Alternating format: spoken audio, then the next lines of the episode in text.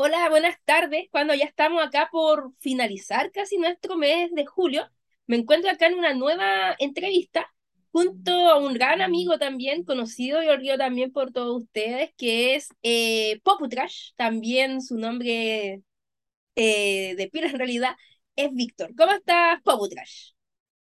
Hola, hola, súper bien. Aquí estamos capeando el frío.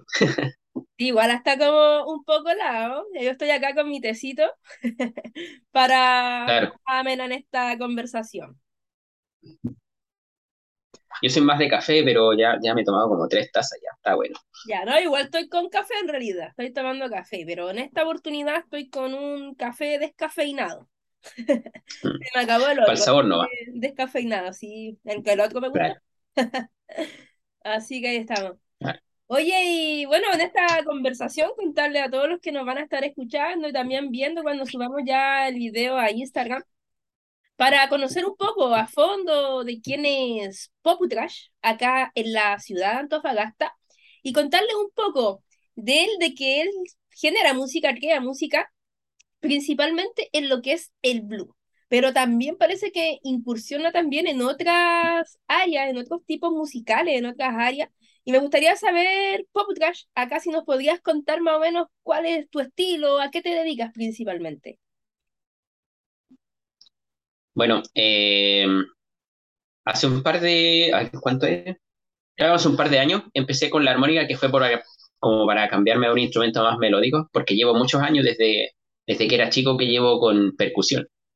Ya, Eh, y bueno, gracias a la armónica he estado trabajando harto con el blues, eh, no solamente en el proyecto solista que llevo a la calle, sino que, ah, eso también, soy músico callejero.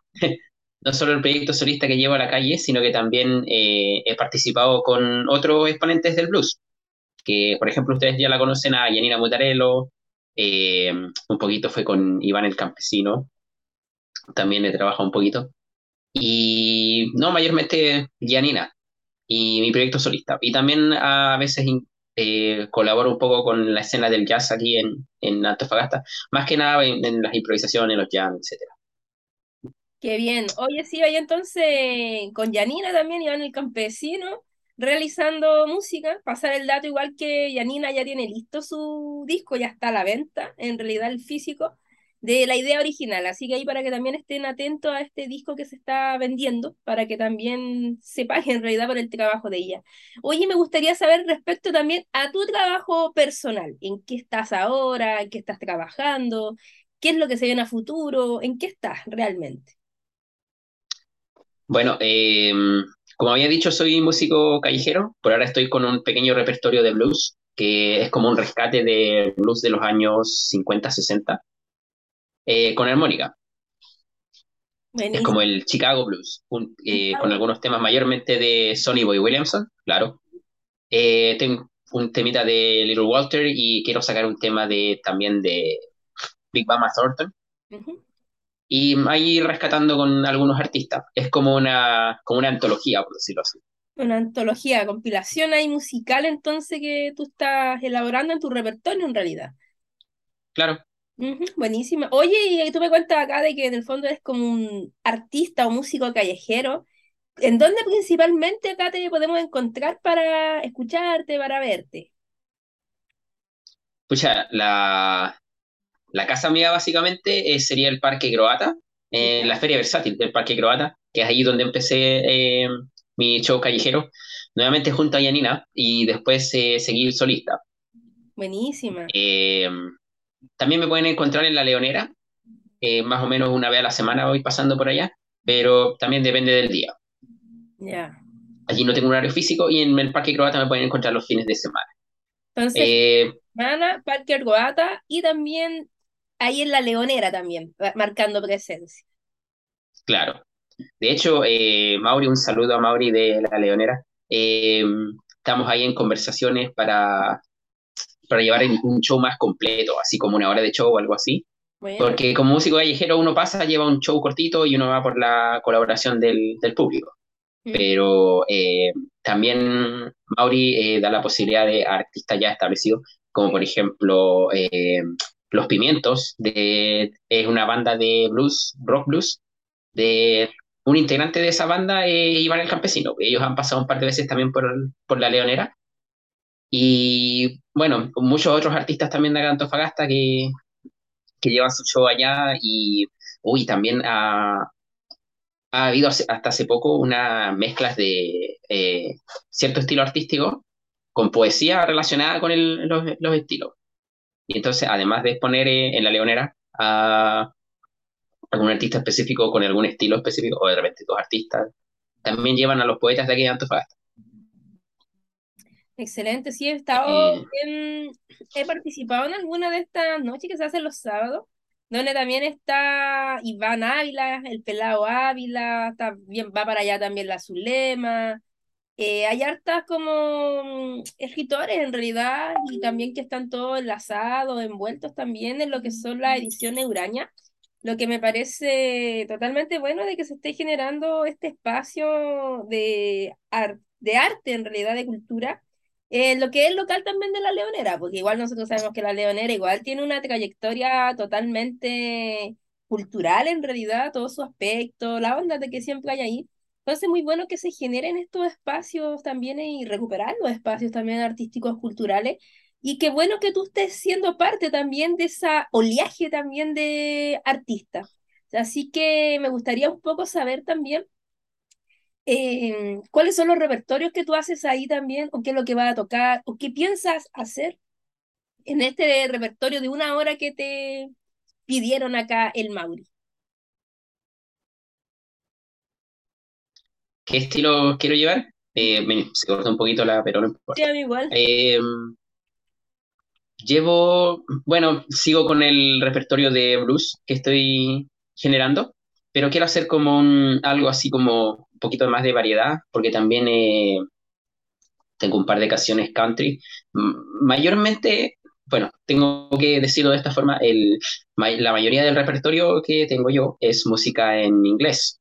Entonces, eh, igual es un poco complicado como tener un impacto en el público aquí de, Chile porque lamentablemente eh, el inglés no es un idioma que, que, todos sepamos o que nos preocupemos de aprender. Yo tuve el privilegio porque por una cuestión de intereses y porque le puse tiempo.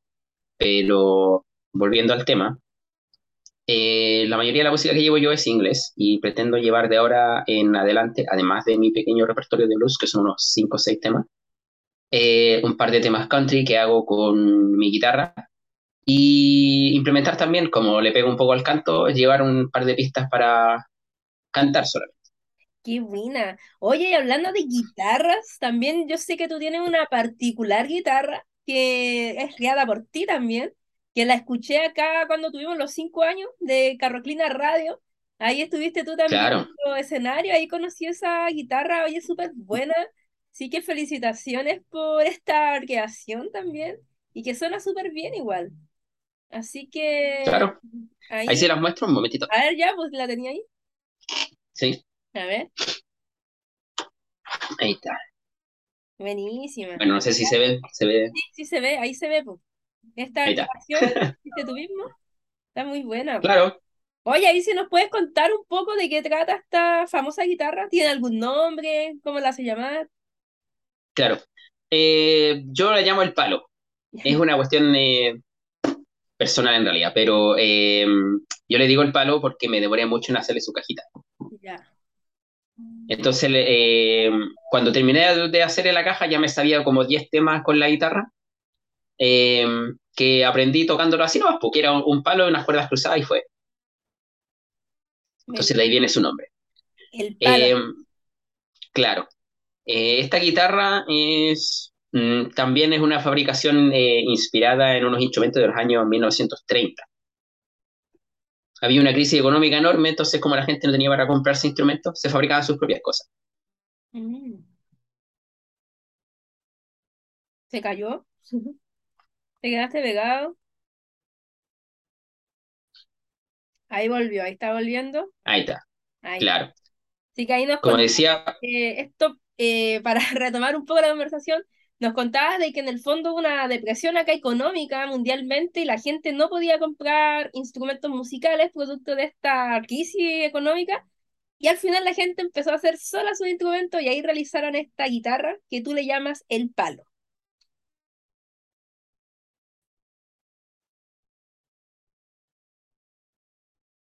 La guitarra caja de cigarro o cigar box guitar. Eh, es un diseño que, bueno, muchos muchos luthieres, por decirlo así, lo fueron perfeccionando Mm. eh, con madera y en ese tiempo se vendían eh, los puros, esos son los, los cigarros puros, los gruesos. Eso los vendían en una, en, los vendían por caja, que era para como un humidero o algo así creo que se llama, no me acuerdo. Pero los vendían con esa cajita y esa cajita después se reciclaban, se les, ponen, se les cruzaba un, un palo por dentro así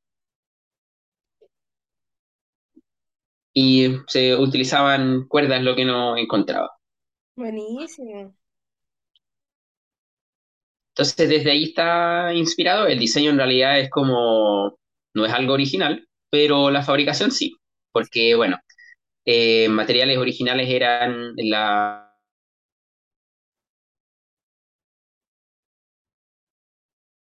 la- Lamentablemente aquí en Antofagasta no hay roble, no hay abedul. Te quedó cortado, ha cortado el audio. No te escucho bien. Eh, si nos pudieras repetir más o menos en qué consisten estos elementos, estos materiales. Claro, bueno, aquí en Antofagasta eh, está simplemente el pino oregón, el trupán y el choluán, es lo que hay. Y eso es lo que utilicé para fabricar. Buenísimo. Qué bacán. Oye, y entonces de esta creación de el palo, podrías tocar tú algo, ¿no? Para escuchar más o menos cómo suena, como toda esta mística que en realidad tiene esta guitarra. Claro, podría tocar un par de acordecitos. Bueno, eh, la afinación que la hice fue para que quedara como un acorde menor, cosa de que cuando toco con esto, que es un slide, Me suena siempre acordes menores.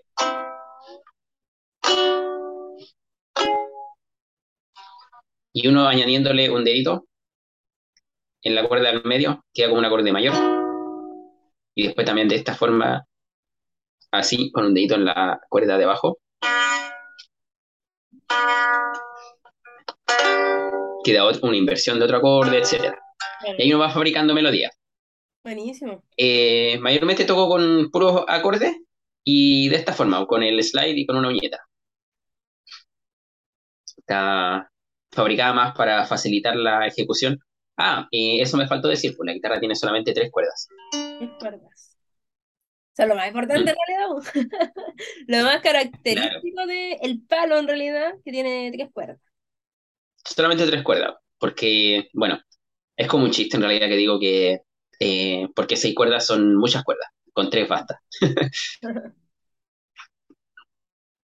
Eh, no, pero la, la idea es porque el, el precursor, como el, el pionero de este instrumento, era el diddley bow, que es básicamente un palo y es una sola cuerda. Ya. Y con eso se hacían melodías. Pero después se fue perfeccionando con, con, con dos, luego con tres, hay una versión de cuatro cuerdas también. Eh, y se van fabricando.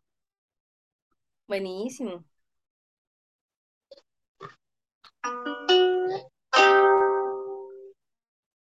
Andémosle con unos acordecitos, ¿cómo sería? Mm, mm.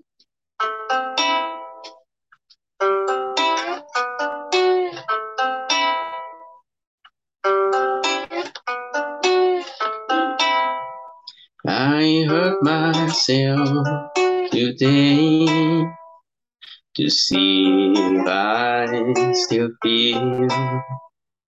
I focus on the pain, the only thing that's real.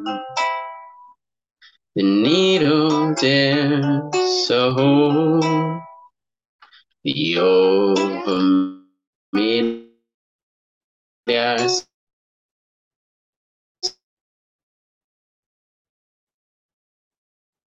sing everything. What have I become? My sweetest friend. Everyone I know goes away in the end. And you could have Empire observed. I will let you down. I will make you hurt. Por ahí va. Buenísima, bueno, ahí estaba la, el palo ahí. Así que muy buena, bacán como suena igual. Tiene ahí su, obviamente su característico sonido, que suena bastante diferente a lo que tradicionalmente uno conoce como la guitarra, que al final uno lo que conoce la mayoría de la gente son el sonido de la guitarra de seis cuerdas en realidad. Así que Claro, muchas felicitaciones también por esta creación y también por las ganas po, y el, el- la constancia también de siempre estar realizando arte en realidad. Y también acabar con esos prejuicios porque mucha gente, yo a veces escucho como que les da vergüenza tocar en la calle o que la gente los vea. Entonces ahí tú rompes también ese estigma porque el artista callejero en realidad para mí son los escenarios principales de donde nacen la mayoría de los artistas en realidad parten desde las calles. claro. Igual también hay un, eh, este, esto que comentabas tú de que hay mucha gente que tiene temor a salir a la calle o básicamente en cualquier escenario mostrar su, su arte. Eh, creo yo, en realidad no tengo muchas pruebas, pero eh, creo yo que es una, una cuestión cultural que viene desde cuando uno es chico, desde el colegio. Porque recuerdas, eh, no sé, pues qué pasó de que había un, había uno que como que se destacaba, como que quería hacer algo bacán, como que le respondía al profesor o algo así. ¿Y cómo lo trataban a ese? Mal, trataban mal, claro. Entonces eso, es- eso es un, como un comportamiento generalizado. Y es por eso que hay, yo creo que hay varias, varios artistas que son súper buenos, pero que debido a eso tienen problemas para eh, presentar su arte. Ujú. Eso en general se conoce como mentalidad de cangrejo. Es una cuestión, es como una metáfora en realidad. La Pero se refiere, claro, pero se refiere a eh, dificultar como que alguien se destaque eh, simplemente porque se destacan. Es como que tienen que ser todos iguales. Así que no, igual eso de cierta forma es negativo No en el sentido de la igualdad, sino más bien en la individualidad de qué es lo que es la ventaja comparativa o la característica propia de cada persona, de cada artista, que igual, a pesar de que existe la igualdad, creo yo de que debe existir una igualdad con la, los múltiples factores individuales que tiene cada persona. Entonces ahí en el arte se nota, pero con que ese, esta particularidad, pues de que todas las personas en realidad tenemos una esencia diferente por el- lo mismo, por el hecho de hacer arte, por el hecho de pintar, los bailarines, los escritores, todos los artistas en realidad tienen su propia esencia. Y ahí eso es muy bueno ir destacando y además eso se nota al tiro, por ejemplo, cuando un artista quiere hacer un plagio o parecerse mucho a otro al final es algo súper mal hecho porque no se parece y además es fome verlo a una persona, al menos a mí no me llama la atención eso, cuando una persona empieza como solamente a plagiar y no tiene ese como sello único. A mí en lo personal, no es que me moleste, pero a mí en lo personal no, no me gusta mucho. Claro. ¿No? Y eh, bueno, en mi caso yo mayormente los temas que saco no son originales, son eh, covers, por decirlo así.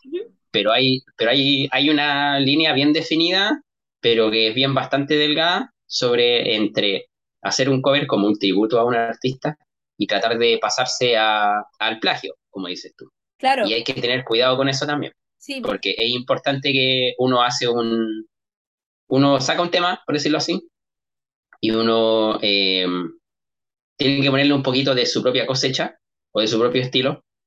Por último, no importa si, eh, si es que, por ejemplo, la canción te queda muy alta, bájala un poquito para que te quede para la voz justa, o cualquier cosa, pero ponle algo de tu cosecha para que sea como un cover y no básicamente una fotocopia. Sí, no, pero en, lo que se refiere a cover, eso se entiende, porque justamente un cover, po, es hacer la canción. Pero me refiero a las personas que crean algo y no dicen que son una copia, po, o que no es una copia, sino no dicen que es un tributo, sino que en realidad lo copian. A ver, ¿cómo te voy a explicar? Mm, Por ejemplo, mm, Supongamos, no sé, mira, a ver, me voy a meter acá en la pata de los caballos realmente. Pero no sé si tú conoces una canción que se llama Pensando en ti, de Mago de Oz. No sé si la ubicas. sí, sí, sí lo digo. Esta canción es casi idéntica a la Kansas. Dancing the Wind es casi Ah, ya, Entonces hay como hay una polémica bien grande respecto a este grupo porque justamente dicen de que es un plagio a esa canción, porque si tú la escuchas es casi igual, pues, incluso la melodía y todo, la letra la cambian sí, pero mucha gente la acusa de que es un plagio que hace Mago de Oz. A mí me encanta Mago de Oz en realidad, pero esa es la conversación de que hay. Entonces a eso claro, yo, que no quedan como algo nuevo y la hacen pasar como gato por liebre, por así decirlo, que no, no, claro. verdad es lo mismo, ¿cachai? A eso me refiero Mm, yo más que todo, y lo que es realmente un plagio. Pero cuando se hacen los covers, en realidad no, porque uno sabe que es un cover, pues es un tributo a artista X. Así que no, claro, muy bien, y todos los, los covers que tú estás haciendo, igual la música propia, todo eso al final tiene tu sello, pum, original, porque, mm, no sé, por el mismo hecho ya de que estés con la, con el palo, eh, es bueno ya, pues, ya te marca en el fondo un sello único, propio, que eso igual te posiciona, y ahí cada vez más la gente te va a ir conociendo, después la gente empieza a pasarse la voz, eh, va a tener ya los escenarios, la gente te debe reconocer en esos escenarios, el público de la Leonera. Entonces, así es como se va generando. Lo que he visto yo con los artistas que acá yo he entrevistado, que son siempre así, pues, que van después evolucionando, después tienen más escenarios, pero todos tienen una, todos en el fondo tienen la esencia común que es el crear y no sentirse como superiores a los otros creo que acá las personas que yo he entrevistado, y creo que por eso igual resaltan, es porque igual hay como una comunidad en el fondo artística. Por ejemplo, nosotros mismos cuando hemos ido a eventos, tú te conoces con la Yanina, el Iván el Campesino, hartas personas claro. que en el fondo no hay mala onda. Nadie anda diciendo así, ah, este no, este tiene que morir, este no, este tiene que irse. Entonces yo creo que por eso esas personas avanzan en realidad en la vida porque no andan preocupados del resto ni tirándole mala onda a los demás. Así que bueno, ya vamos casi terminando en nuestra entrevista. Nos quedan como 10 minutos más o menos de conversación. Mm. Así Sí, quería que, añadir algo así a lo, a lo último que habías dicho. Bueno, cuando estabas hablando acerca de, del tema del plagio, en realidad eh, yo sigo harto un poco de, veo, consumo harto YouTube y he visto que hay un, hay un drama más o menos grande con el tema de los derechos de autores, pero eso es un tema legal, es complicado. Eh, pero claro, en el caso de lo que decías del Mago de Oz, eh, cuando uno hace un tema, estadísticamente ya se hizo todo, en lo que es como combinaciones de acordes, de melodías, etcétera. ¿Ya? Entonces igual eh, es importante, eh, en último caso, decir, hoy sabéis que este tema lo escribí, pero inspirado en este tema que existe, claro, o sabéis que una, una, una eh, progresión de acordes de este tema me gustó y la incluí en esta parte, eh, entonces se puede hacer una investigación. O simplemente decir, no, sabéis que me inspiré en este tema y hice esto. Yo creo que ahí basta, sí, ¿ya? Pero también, también desde un tema legal hay... eh,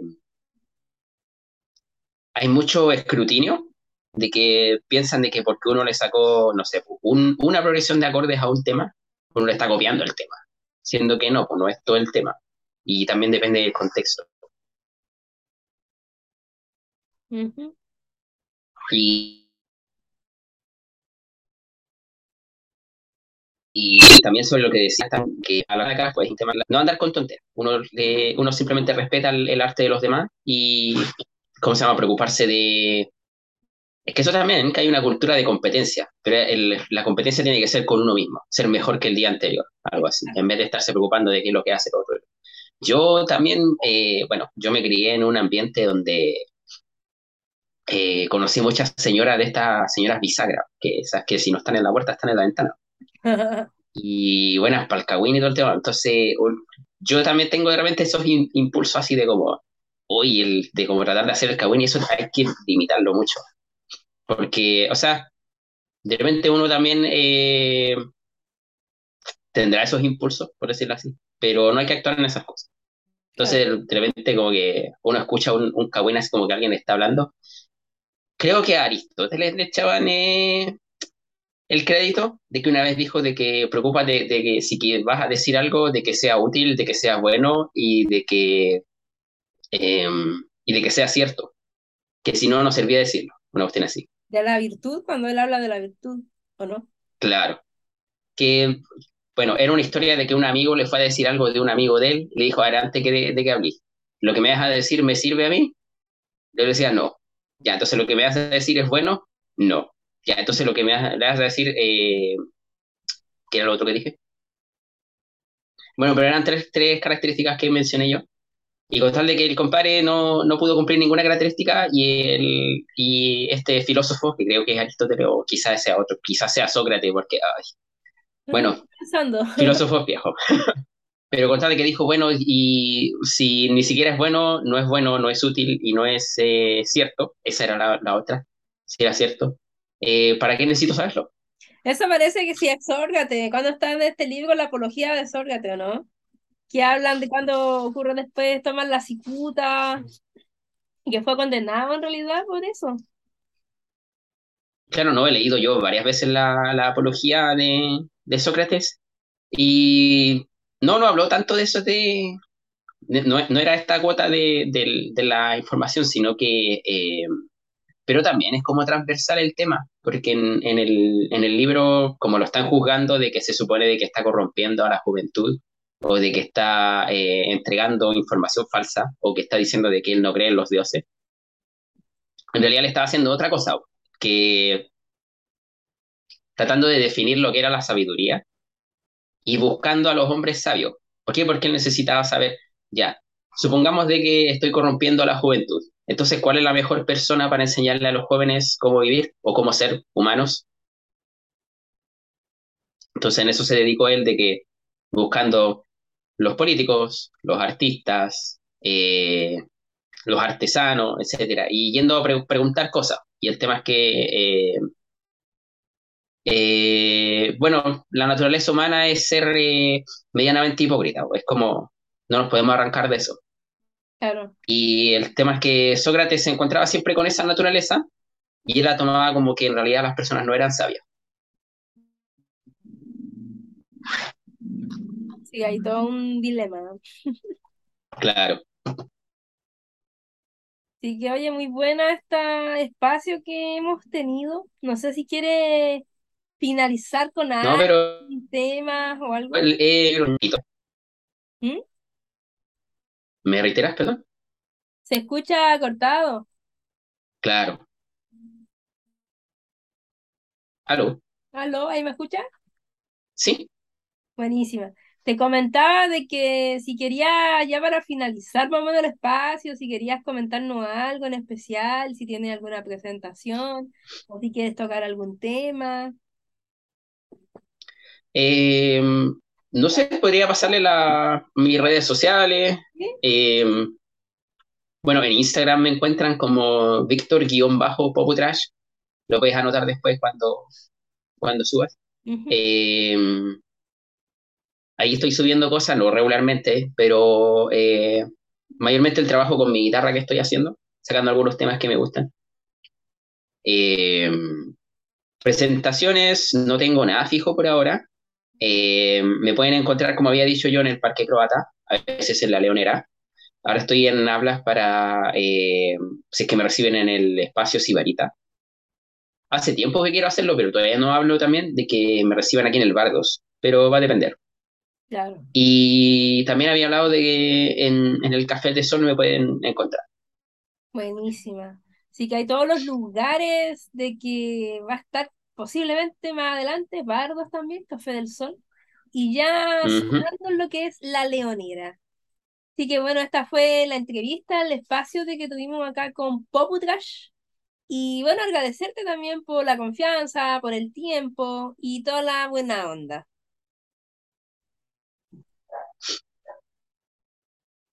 Listo. Muchísimas gracias, Carolina, por recibirme. Eh, gracias a los que están viendo. No se pierdan la programación de la radio y nos estaremos viendo. Así es. Ya, Víctor, muchas gracias y nos estamos escuchando. Listo. Nos vemos. Chaito.